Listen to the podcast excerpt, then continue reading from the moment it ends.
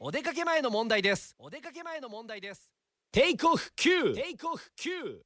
おはようございます。高橋正澄ですまあ割とあの初めて会う人に「あズミさんって大きいんですね」なんて言われることあるんですよ。まあ確かにこう体身長こう大きいんですけど最近ちょっとショックなことがありましてあのまあ大体例えばこうイベントとかでこのスタッフ T シャツ着てくださいねとかって言ってまあ今までは L か LL だったのが最近あの XL、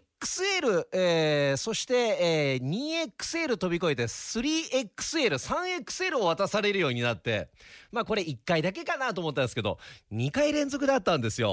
ということは、